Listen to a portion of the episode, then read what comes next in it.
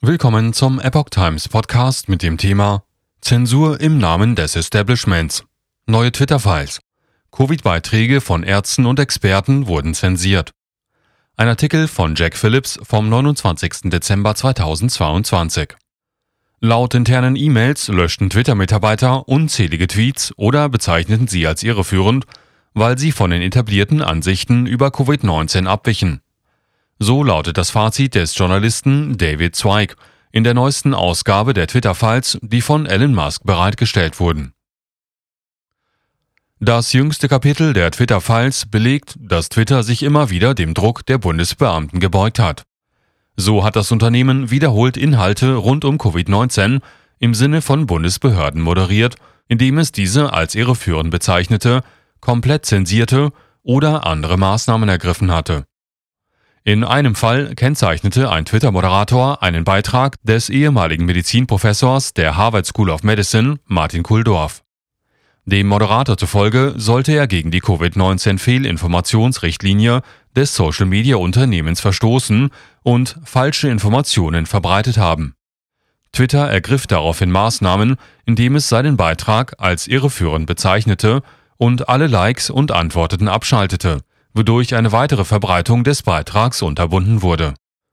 Twitter suspendierte auch den Arzt Andrew Bostum dauerhaft, nachdem dieser mehrere Strikes erhalten hatte. Er sollte gegen die Nutzungsbedingungen in Zusammenhang mit Covid-19 verstoßen haben. Ein Screenshot der internen Logdateien des Unternehmens zeigte, dass nur einer von fünf Verstoßen zutreffend gewesen war. Eine interne Prüfung wurde erst durchgeführt, nachdem Bostons Anwalt Twitter kontaktiert hatte. Ein Tweet von Boston, bei dem ein Verstoß festgestellt wurde, bezog sich auf Daten, die zwar korrekt waren, schrieb David Zweig, sie hätten aber der Darstellung des Gesundheitswesens über die Risiken der Grippe gegenüber Covid bei Kindern widersprochen. Bostons Konto war monatelang gesperrt und wurde schließlich am ersten Weihnachtstag wiederhergestellt. Die Regierung der Vereinigten Staaten setzte Twitter und andere Social-Media-Plattformen unter Druck, bestimmte Inhalte hervorzuheben und andere zu unterdrücken, schreibt Zweig.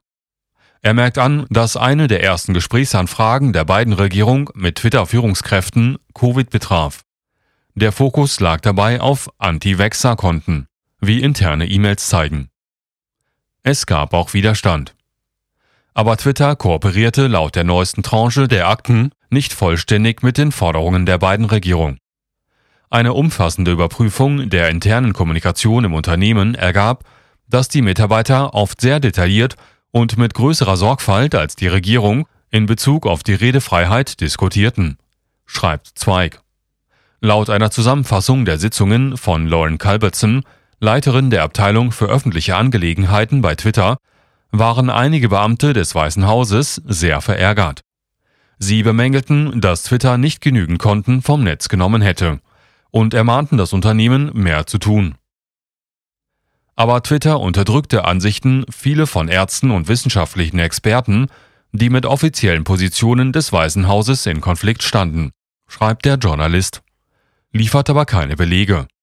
Infolgedessen gingen legitime Erkenntnisse und Fragen, die die öffentliche Debatte bereichert hätten, verloren, so Zweig.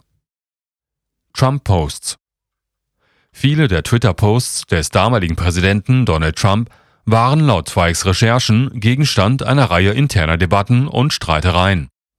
In einer E-Mail erfragte der damalige Twitter-Justizar James Baker den ehemaligen Twitter-Chef für Sicherheit Joel Ross, warum Trumps Posting mit den Worten Habt keine Angst vor Covid im Oktober 2020 nicht gekennzeichnet oder heruntergenommen wurde. Ross antwortete, dass eine optimistische Aussage über das Virus keine Fehlinformation sei. Dieser Tweet ist eine weit gefasst optimistische Aussage, die weder dazu auffordert, etwas Schädliches zu tun, noch davon abrät, Vorsichtsmaßnahmen zu ergreifen oder Maskenanweisungen zu befolgen, schrieb Ross in der E-Mail. Baker wurde Anfang des Monats von Musk aus Twitter entlassen, nachdem bekannt wurde, dass er heimlich interne Daten von Twitter überprüfte, bevor sie von Musk an Zweig und andere Journalisten zur Veröffentlichung geschickt wurden. Zuvor war er in die berüchtigte Crossfire Hurricane Untersuchung involviert, als er für das FBI arbeitete.